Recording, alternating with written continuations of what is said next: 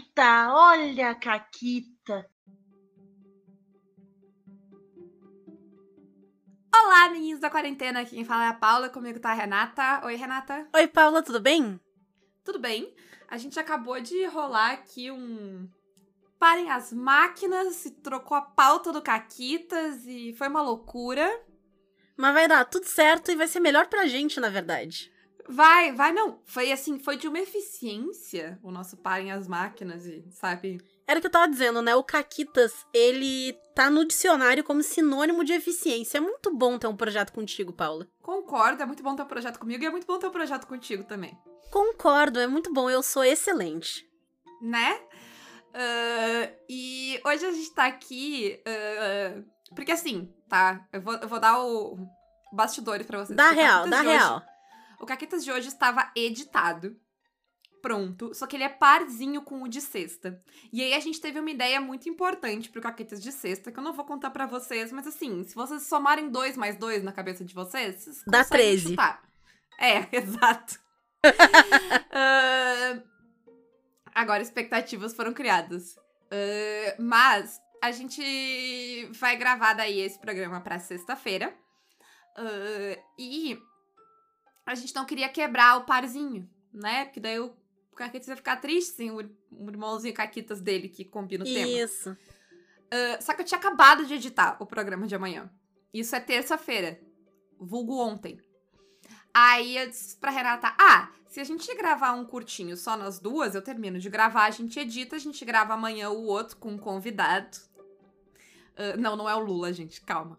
Não crie Nossa senhora! Nossa senhora, se fosse o Lula o convidado do Caquitas. Hum. É, só porque tu disse 13, eu falei convidado, achei melhor, entendeu? Nossa, eu, eu nunca mais ia, assim, ó, o meu ego, entendeu? Se o Lula viesse no Caquitas, o meu ego, ele ia explodir. A pessoa ia me dizer, olá, prazer, meu nome é blá blá blá. Eu ia dizer, oi, o Lula foi no meu podcast, não ia me apresentar. Eu, eu ia ser correto, o Lula veio no correto. meu podcast. Mas enfim, a gente trocou e aí o combinado foi: ah, a gente faz um programa curtinho, de boinha, só nós duas, e eu edito hoje ainda. E é isso que a gente tá fazendo aqui. O nosso programa, o Caquitas de quando a gente é, tá com pouca energia para gravar o Caquitas, que é o Caquitas, vamos falar das coisinhas que a gente gosta e recomendar lá para as pessoas. Então, estamos aí, conversa fiada, não tem Caquita, não tem nada. E a gente vai começar com uma série que ela, para mim, ela tem uma narrativa muito revolucionária, Renata. Porque, né, todo mundo sabe que ela quebra a quarta parede. Mas o que poucas pessoas sabem é que o soco que a She-Hulk deu na quarta parede foi tão forte que alguns nerdolas sentiram Sim. a porrada. Sim, foi incrível. Porque She-Hulk começou como uma série relativamente despretensiosa. Uma série de orçamento baixo, uma série com efeitos especiais qualquer coisa, uma série engraçadinha, mas uma série que não tem, porque a Marvel eles estão, né, cada vez fazendo produções mais tan tan tan. E ai meu Deus, e o multiverso e não sei o quê. E com as séries eles estão conseguindo dar um passo atrás, que inclusive eu vou aqui elogiar isso. Porque sim, as histórias sim. iniciais da Marvel, né, se tu pegar lá os primeiros filmes, até o primeiro Avengers, né, os Vingadores, um pouquinho depois do primeiro Vingadores e tal, ainda são histórias um pouco mais pé no chão, mais contidas. Elas até já têm conexão, né? Porque a gente sempre teve a conexão com o Thanos e tal, as Joias do Infinito. Mas é uma construção de personagem, né? Até uhum. a gente se importar com eles o suficiente pra Renata passar dois meses chorando depois de, uh, de Endgame. Não é nem zoeira. Foram mais. Não é, não, não é zoeira. Eu não tô, eu não foram... tô zoando errado, eu estou falando sério. Não, não, mas não foram dois meses, foram, se não me engano, foram 13 dias, eu acho que eu contei. Que eu chorei todos os dias por 13 dias. Então. Uh, mas, assim, voltando. As séries, elas estão fazendo uma coisa diferente e, elas, e eu gosto muito que elas têm gêneros específicos e tal. E assim, tu comer todos os efeitos visuais e realmente, tipo, comparado a filmes da Marvel, os efeitos visuais de She-Hulk são muito fraquinhos. Mas eles são ok. Mas, né? Não mas é... pra uma série. Não, meu ponto é que para uma série de televisão, os efeitos de Hulk são incríveis. Porque aquilo ali é muito caro, gente. e toma tempo, o que em, em termos de produção de televisão é muito caro também. Então, assim, pra uma série de televisão, os efeitos de she são incríveis. É que a gente anda muito mal acostumado em termos de série de televisão, porque a gente tá numa era de séries de televisão muito caras e muito ambiciosas. Mas o normal não são dragões. E mesmo quando tem dragões, eles aparecem duas vezes na temporada. E a HBO diz que não tem dinheiro para nos mostrar o Ghost, o cachorro que gastou tudo nos nas 30 segundos de cena de dragão. Então, é caro fazer efeitos pra série. E mas She-Hulk é exatamente o que a Renata falou. Ela começou com uma série despretensiosa, ela é uma série de advogado. Que, que, né, tem ela falando, né, quebrando a quarta parede, falando com a câmera. Ela sabe que ela tá numa série, então ela fica fazendo piadas uhum. sobre as participações especiais e sobre esse episódio, sabe? Sim. E a série ela já tinha algumas coisas que mostravam que ela era sagaz desde o começo. E vocês perdoem que vai ter uns gritos no fundo, que eu não sei o que tá rolando aqui atrás, não tem pessoas muito animadas no prédio aqui do lado, e algum grito deve passar. Mas é, ela começou então já dando alguns indícios de que ela era uma série que se entendia, e eu acho que faz todo sentido. Porque a gente que tá acompanhando toda a série, filme, coisa de, de bonequinho, de herói, a gente sabe que o hominho tem muita dificuldade em aceitar qualquer herói que não seja um outro hominho cis hétero branco. É, se tiver qualquer outro herói, nesse sentido ele já. Ah, não, não pode, odeio, ridículo. E proibiu e acabou. E aí ficam com historinha de, ah, não, cria o teu herói, mas ele não quer ver o outro herói que a pessoa cria. Enfim, é o hominho chorando. É uma das, um dos pilares dessa, dessa fase de muitos filminhos de herói. Temos muito. Eu vi um cara no TikTok que ele tabelou os mimimis, assim, tipo, em termos de reviews e coisas, sabe? E aí ele achou um padrão interessante. Que o mimimi, ele, toda vez que não era um homem branco cis hétero padrão, o mimimi aumentava. Mas a nota da crítica aquele filme não sofria, entendeu? Era só o mimimi do Nerdola. Mas coincidência, né, Renata? Imagina, imagina que a gente vai dizer que o Nerdola é escroto. Não, que não. ele é racista, é misógino. Nunca. Nunca. Não. E o que eu acho mais engraçado disso, de ai, ficam fazendo esses bonecos e não sei o quê. A she é dos anos 80. Né? Ela não foi criada, tipo, agora. Sim. Mesmo que tivesse sido, não teria nenhum problema, mas esse, entre aspas, argumento não faz nenhum sentido, porque a she é mais Sim. velha do que nós duas. E vamos deixar uma coisa também, assim, se alguém fizer ai mimimi, essa série de advogados zoeira tinha que. Já viu o Nerdola argumentar que tinha que ser tipo Better Call Saul? Amigo, Better Call Saul não inventou a série de advogado. Existem séries de advogado há décadas. Há décadas e décadas. É um gênero inteiro de séries de advogado, tá? E Better Call Saul é, sei lá, a última instância que aconteceu semana passada nessa história. Então, se tu quer comparar a She-Hulk com série de advogados, ela se compara a série de advogados comédia, como Ellie McBeal e Boston Legal, que tinha o William Shatner, e ele também falava com a câmera, ele também sabia que ele tava numa série e fazia comentários do tipo. O que, que você tá fazendo aqui? Esse é o episódio 2. Ninguém apresenta personagem no episódio 2. Tu não pode ser um personagem novo na história. Entendeu? Uh, pra uhum. sequência, enquanto o cara olhava para ele com uma cara de o que diabos esse homem tá falando. E assim, o Shatner está interpretando o Shatner, então ninguém dá bola quando ele fala essas coisas, porque todo mundo acha que ele é meio louco, porque ele é. Uh, mas aí ele, ele termina isso dizendo solta o som, e aí ele começa a dançar a música de abertura, enquanto todos os outros personagens olham para ele com cara de. É isso, sabe? Acabou. Excelente. Mas She-Hulk então começou já com essa percepção de que o Nerdola ia chorar. E aí, ao invés de aceitar a porrada que os Nerdola iam ficar dando, She-Hulk já prevendo como ia ser a porrada, porque eles são muito previsíveis também, eles reclamam sempre do mesmo jeito, com os mesmos, entre aspas, Sim. argumentos. Sim. Então She-Hulk inseriu todos eles na série e colocou eles como uns caras escroto que aparecem na série. E o Nerdola está ali. Ele tá ali e ele é feito de idiota, ele é ridículo, ele é imbecil. Ele tá ali e é incrível. E é absolutamente incrível. E assim, a série toda é, ela, ela, começa muito bem e ela vai fazendo inserções muito boas disso, tanto nessa questão de quebrar a quarta parede e de ter e de, de brincar com a própria estrutura de uma série, dos episódios e do próprio MCU, de tipo os, as participações especiais e os personagens que ficam voltando, sabe? E as aquela coisa de as coisas estarem meio conectadas.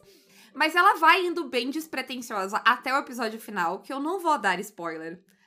Mas, assim, o episódio final de She-Hulk ele é um dos melhores uh, season finales que eu vi em muito tempo. E ele muda a percepção da série inteira. Ele melhora a série inteira.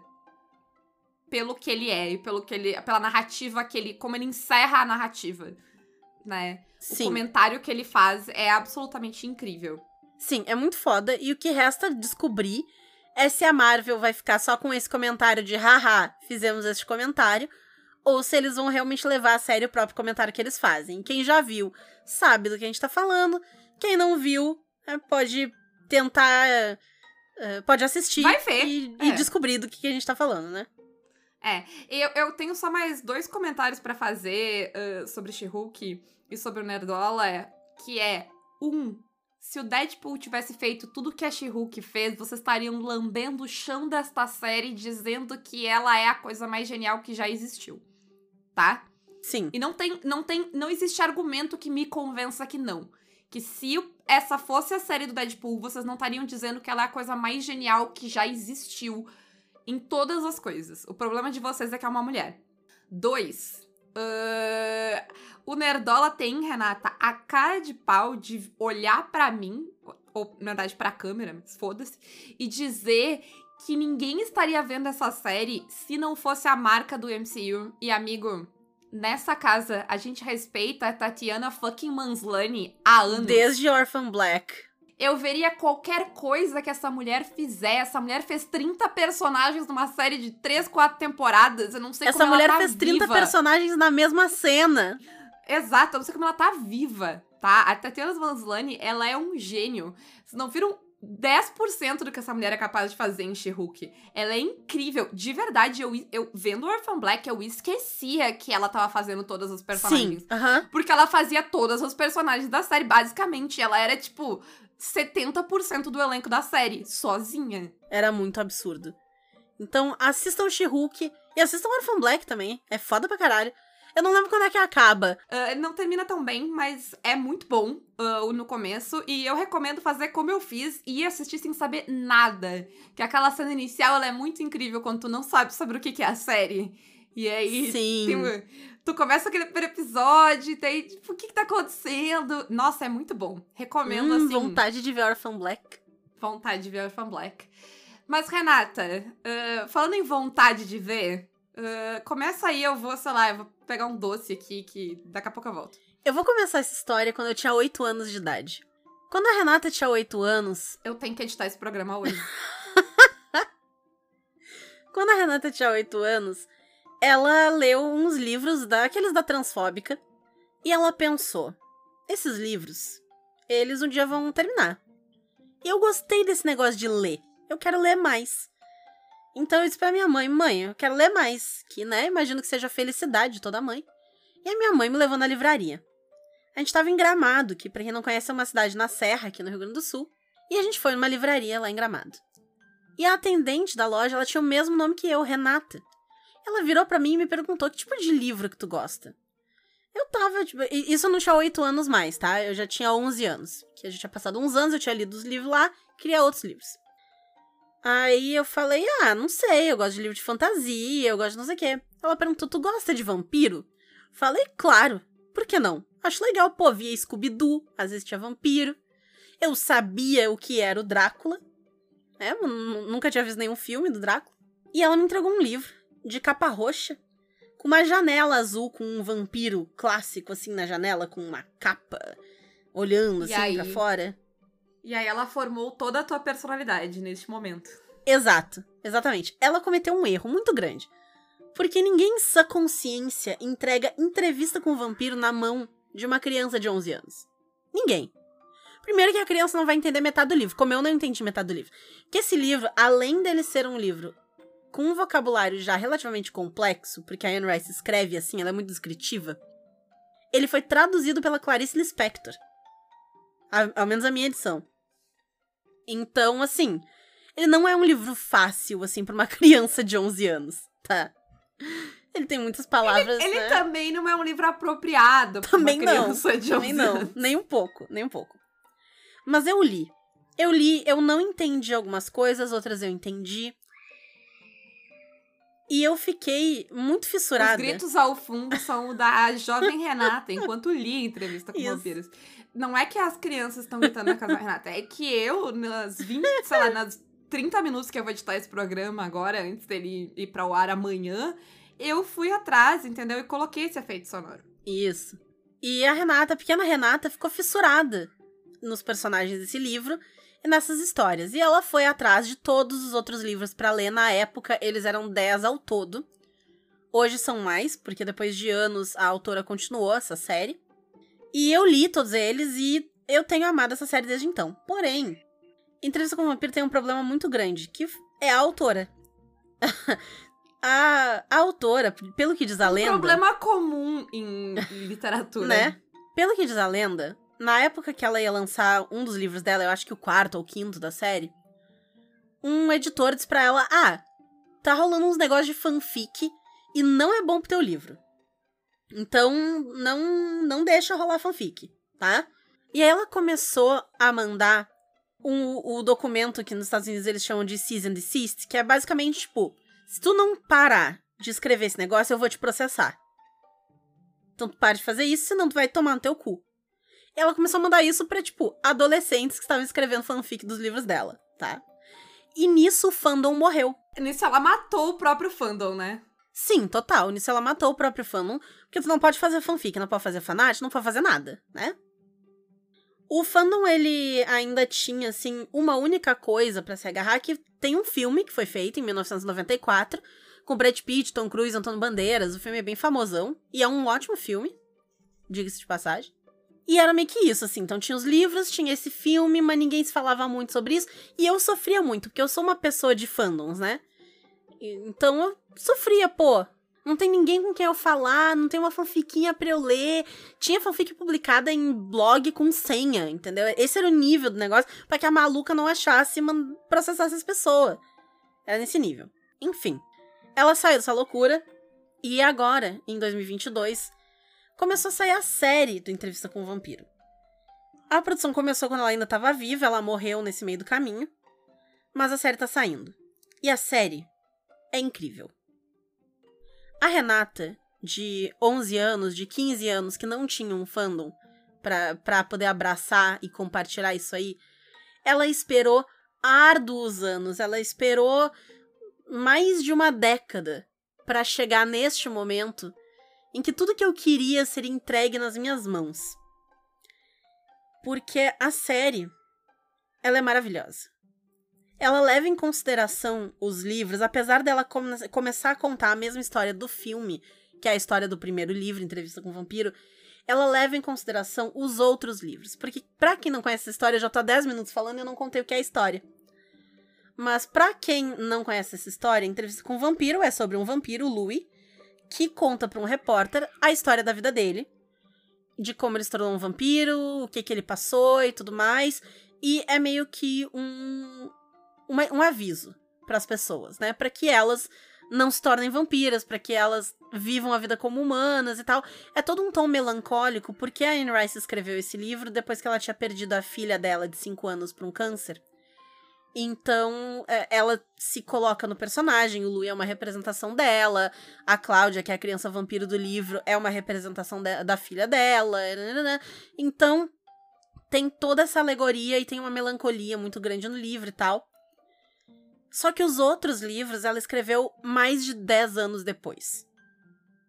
Que era pra esse livro ser só isso, mas ele fez muito sucesso e ela resolveu revisitar e focar em outros personagens, ela escreveu uma porrada de livro. Uns melhores, uns piores, não vamos entrar nesse mérito aqui. E aí, essa série pegou esses livros todos, eles leram esses livros todos, e eles estão fazendo a série entendendo que esses outros livros também existem, porque alguns deles, cronologicamente, eles são anteriores à entrevista com o vampiro. E isso é uma coisa que o filme não fez. O filme pegou a entrevista, fez o filme ali e acabou. E ficou ótimo. Como, como filme solo, porque a gente ignora que existe um filme da Rainha dos Condenados, mas como filme solo, ele funciona perfeitamente. E a série tá indo além. Então, fica a minha recomendação para quem quiser ver. A série ela é da AMC, então ela não tem atualmente em nenhum lugar no Brasil que tu possa ver de forma legal. Então tem que baixar na pirataria. Tu acha até pelo YouTube, o pessoal já botou no YouTube legendou em português, tá? Enfim, quem não achar e quiser ver, me dá um alô que eu facilito o negócio para vocês também, tá? E em breve deve sair, porque as séries da AMC tem na Netflix, tem na HBO, elas estão meio que divididas aí, elas saem pra streaming. Então eu imagino que mais cedo ou mais tarde esse acordo vai ser fechado. Isso. E aí eu vou aproveitar para recomendar, junto com a série de Entrevista com o Vampiro, o meu podcast, O Jardim Selvagem. Porque a pessoa não cansa de fazer projeto. E esse podcast ele foi uma ideia que eu quis fazer até. Eu não vou dizer antes do anúncio da série, que a série foi anunciada há muitos anos que eles estão, né, querendo fazer e tal. Mas eu tava com vontade faz tempo de fazer um podcast lendo os livros, não lendo no podcast, né? Mas eu leio e aí eu comento e eu leio alguns trechos dele para exemplificar e fazer comentários em cima desses trechos. E eu comecei junto com a série. Eu comecei a gravar antes, tá? Eu já tinha alguns episódios gravados e eu comecei a lançar ele junto com a série. Ele sai um episódio por mês. Neste momento que esse episódio vai ao ar, só tem um episódio e mais o piloto. Mas no primeiro domingo de cada mês eu tô lançando, então o próximo sai agora, né? No, tirando o domingo das eleições, o outro domingo já sai o episódio 2. E eu tô gostando muito, assim, ele tá muito gostosinho, uma desta parte. Então, quem gostar da série, ou gostar do livro, ou gostar do filme, e quiser acompanhar, de repente, pega o livro, ele tem na internet, se vocês acham PDF de entrevista com o vampiro fácil, ou comprem o livro também, enfim, é, não é um livro difícil de conseguir. E cada episódio é um capítulo. Então, um capítulo por mês dá para ler bem tranquilamente e acompanhar o podcast enquanto ele sai. Muito bem. E depois da Renata meia hora falando de entrevista com o vampiro, tá na pauta, tá? Me tava programado. deixa! Não, tava programado, tá na pauta. O que, que tu acha que eu só, só tenho três recomendações nesse programa? Porque eu sei onde eu estou me metendo. E agora é minha vez. Uh, porque uh, não é um segredo para ninguém que eu gosto muito de Star Wars. Mas Star Wars é um fandom compli complicado de estar, porque, né, tem muito nerdola e é difícil. E Star Wars é meio que 50%, 50%. Tem umas coisas legais, tem umas, tem umas coisas muito boas. Eu tenho, tipo, um top 3 filmes e tem The Mandalorian. Uh, mas tem umas coisas muito ruins, né? Tem umas coisas que é tão ruim que a gente nem fala a respeito. E tem poucas coisas que eu realmente acho, tipo, nossa, isso é muito bom. Uh, e tá saindo agora, apesar de que a Disney não tá fazendo muita questão de divulgar, Andor, que é a série uh, sobre o Cassian Andor, que é o protagonista de Rogue One, que se, pra muita gente é o melhor filme de Star Wars, para mim é o terceiro melhor filme de Star Wars, mas é realmente um filme muito bom. Uh, e Nada supera a ameaça fantasma. Uh, e a série segue a vida do Cassian antes de Rogue One, que quem viu Rogue One sabe que não poderia ser depois. Uh, Podia sim, ele podia ser um fantasma da força e ficar andando por aí. nossa, ele nem é Jedi. Uh, enfim, mas ela vai seguir a vida do Cassian e a formação da Aliança Rebelde, como a gente conhece lá no que vai, né? Que vai ser aqui, a de Rogue One e a do episódio 4. Uh, e assim, todo mundo que eu vi falando sobre essa série uh, tem um discurso de: nossa, eu não tava dando nada por essa série. Uh, e ela é muito boa. Eu, eu já vou sair de um outro lugar, porque eu estava dando muito por essa série.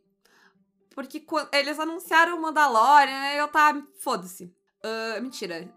Eles anunciaram Pedro Pascal e o Mandalorian e eu tava tipo, ok, conta comigo.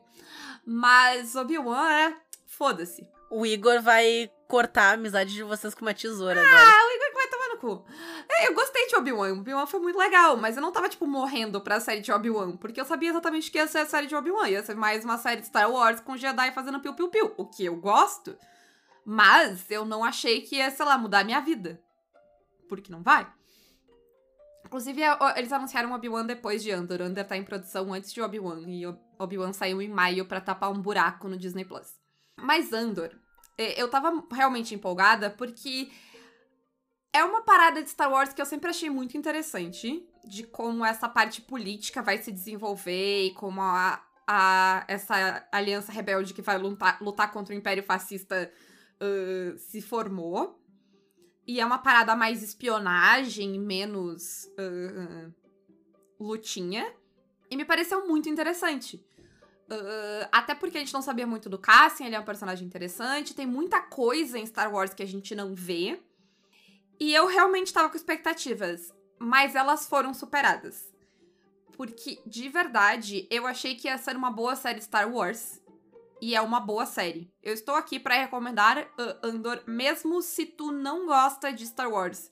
Porque se tu gosta de séries sobre política e séries de, mais de espionagem e. Uh, uma parada mais. Uh, mais pro lado sci-fi mesmo de Star Wars e não pro lado de fantasia sobre uh, intrigas e autoritarismo e pessoas lutando contra isso de verdade, assiste Andor. Porque, assim, tudo que tu precisa saber de Star Wars é aquele negócio que meio que todo mundo sabe sobre Star Wars. Tipo, existe o Império, ele é fascista, uhum. existem pessoas que lutam contra o Império. Eu acho muito difícil que tu consiga viver no mundo e não ter uma vaga noção de que isso existe.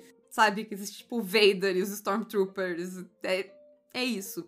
É tudo que tu precisa. De resto, uh, Andor vai ser uma série. Tipo, claro, se tu gosta de Star Wars, vai ter personagens que tu vai reconhecer, vai ter planetas, vai ter coisas que tu vai reconhecer. Assim, eu, eu assisti os três primeiros episódios com o Igor e é tipo um evento, porque o Igor tá tipo, ah tá, o planeta Sebleblin, ele sabe o que que é, entendeu?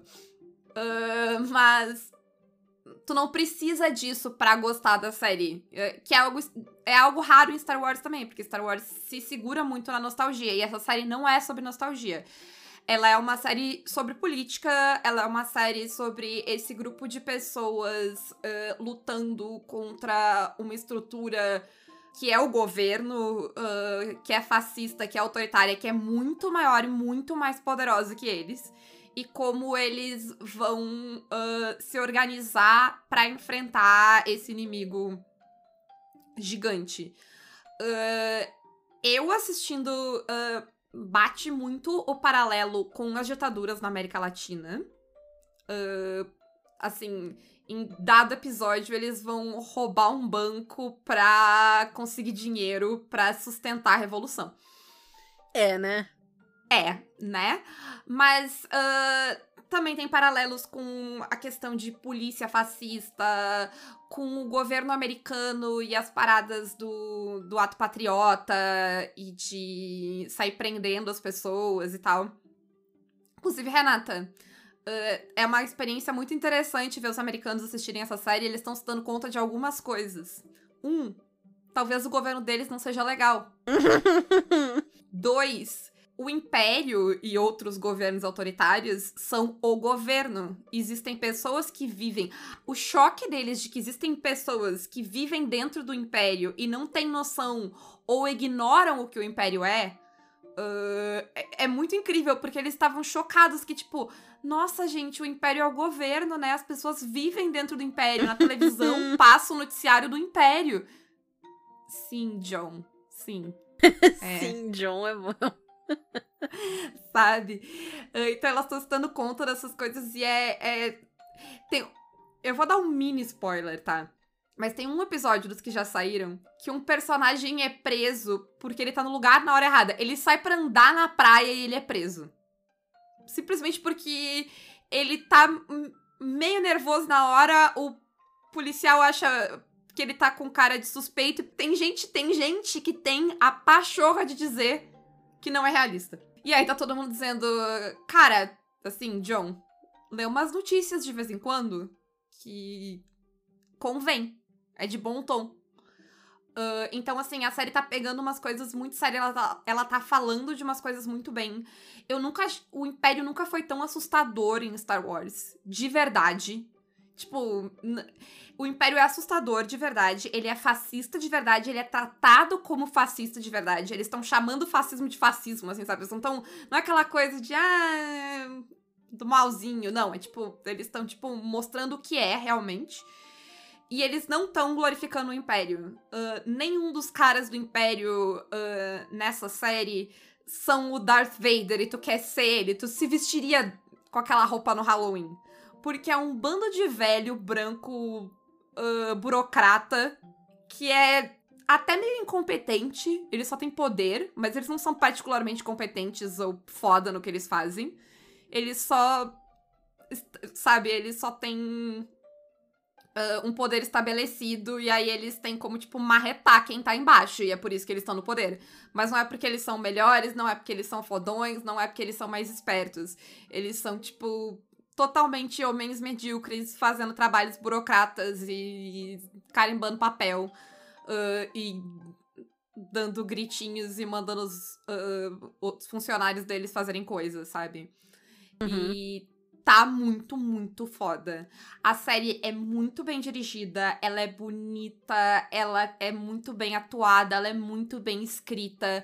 Ela faz um negócio maravilhoso que é tipo, ela te mostra as coisas. Ela é uma série. Sabe aquela série que. Sabe aquela coisa de que tu tá vendo série e aí tu fica jogando joguinho no celular porque tu não precisa olhar pra tela, porque foda-se o que tá acontecendo na tela? Não dá pra fazer com Andor, tu vai perder coisa.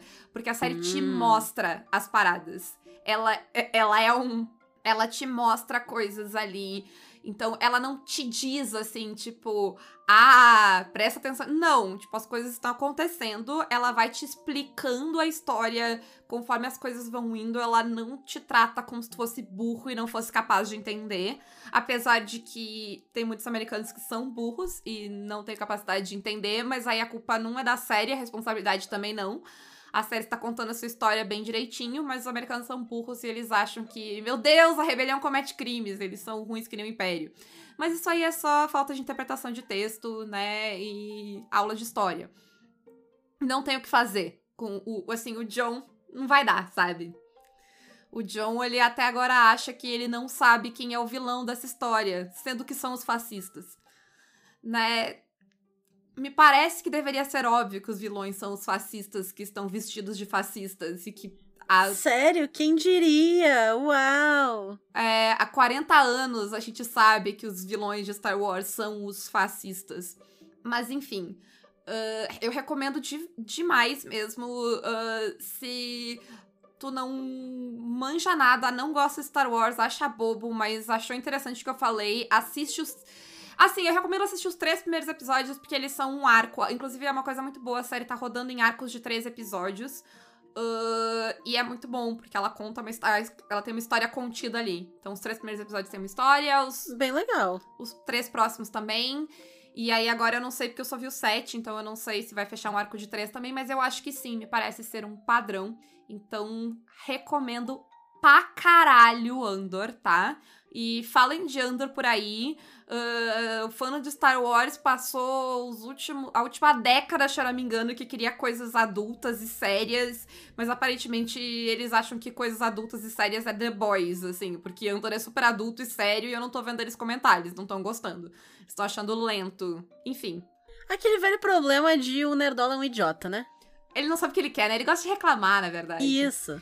O que, o que a minha teoria é que não precisa agradar o Nerdola, porque o Nerdola ele nunca vai estar feliz. Então, pra que agradar o Nerdola? Mas, Renata, ah, por fim, a gente tem uma outra recomendação fortíssima, necessária Sim. até. Eu falei sobre entrevista com o vampiro por 40 horas nesse podcast, mas a nossa próxima recomendação, ela é muito mais importante e incrível do que entrevista com o vampiro, que é votem no Lula. É, primeiro votem. Votem, saiam de casa, votem. Votem pra governador, se vocês têm que votar pra governador. Façam a escolha, por mais difícil que ela seja, e acreditem. Vocês viram, assim, hoje. ó, se vocês estão vendo isso na quarta-feira, ontem, terça-feira. Um clipe do debate de governadores para o Rio Grande do Sul circulou por toda a internet. Então, é com Pra isso quem que eu não estou viu, lidando. para quem não viu, Paula, vamos encenar um pouquinho? É, anything you can do, I can do better. Ô, Paula, Paula, qual é o, qual é o teu plano pra resolver esse problema? É melhor que o teu. Tá, ok, mas qual é o teu plano? Ele é melhor que o teu, o teu plano é uma merda. Mas o meu plano, eu já expliquei meu plano. Qual é o teu plano? Não, tu que explica teu plano. Teu plano é ruim, eu não preciso explicar o teu plano pra ti. O teu plano, meu plano é melhor meu que o plano teu. já tá explicado. Qual é a tua alternativa? Foi eu isso, acho que a gente. gente tá fazendo melhor do que. Foi isso, Ah. entendeu? Foi isso. A gente não tá exagerando. Não, não é exagero. E a gente vai ter que votar nisso, cara. Sim, de novo. O, meu- o- o De que me novo? dói, o que me dói é que eu vou ter que votar de novo nisso, né? Então, assim, Todo, faça uma escolha. É, assim, a gente fez essa escolha na eleição passada e eu não me arrependi, tá? Eu não me arrependi. A pande eu tô eu sobrevivi à pandemia por causa da minha escolha, então assim, por menor que seja a diferença entre os candidatos que tu vai achar pra fazer a decisão de qual deles tu vai votar ou não, ela é válida. A escolha é válida, não, sabe? Evitem de se abster, porque tudo é político ao teu redor e as coisas têm impacto. Nos últimos quatro anos, eu acho que eles. Assim, quem não tinha notado isso, eu acho que nos últimos quatro anos isso foi, tipo, esfregado na tua cara, né? Assim. sim. o, o que tu faz na urna reflete. Tipo, tu vai ter que viver com aquilo depois. Então, É. façam a escolha que vocês vão poder viver. E depois de fazer a escolha que tu vai poder viver, ou uma escolha feliz, algumas pessoas têm essa opção de fazer uma escolha feliz, fico muito satisfeita por vocês. Votem daí com gosto por mim, porque eu vou votar com ódio. Mas depois de votar com ódio ou com gosto, ou o que quer que seja pra governador, votem no Lula. Assim, não é nenhum debate, não é nenhuma questão, eu não vou nem dar motivos. Porque, por favor, Votem no Lula, votem na esquerda. Quando não der pra votar na esquerda, votem o menos à direita possível. E é isso. é isso que a gente tem pra dizer. É, votem no Lula pra vocês não serem o John sem saber quem é o vilão da história. Isso aí. E, enfim. E pros jabás, eu vou repetir aqui o jabá do Jardim Selvagem, meu podcast sobre entrevista com vampiro. Se vocês procurarem Jardim Selvagem no Twitter, vocês vão achar. Tá na minha bio do Twitter. A arroba é Jardim Seivagem, com um i no lugar do L, porque já tinham pego a arroba e ainda tiveram o Twitter é, excluído. Então a conta foi deletada pelo Twitter, a pessoa fez alguma merda, não sei o que, e eu não posso pegar, entendeu? Triste. Além disso, para virar mecenas do Caquitas, só nos apoiar pelo Apoia-se PicPay ou Padrim, pelas nossas lojas parceiras, a Retropunk com cupom Caquitas10 e a Forge Online com cupom Caquitas5. E quem quiser anunciar alguma coisa aqui no Caquitas, seja um RPG, seja alguma coisa que está vendendo, manda um e-mail para contato arroba pausa para um conteúdo.com.br. É isso. Um grande beijo. E um forte abraço. E acabou, Caquetas.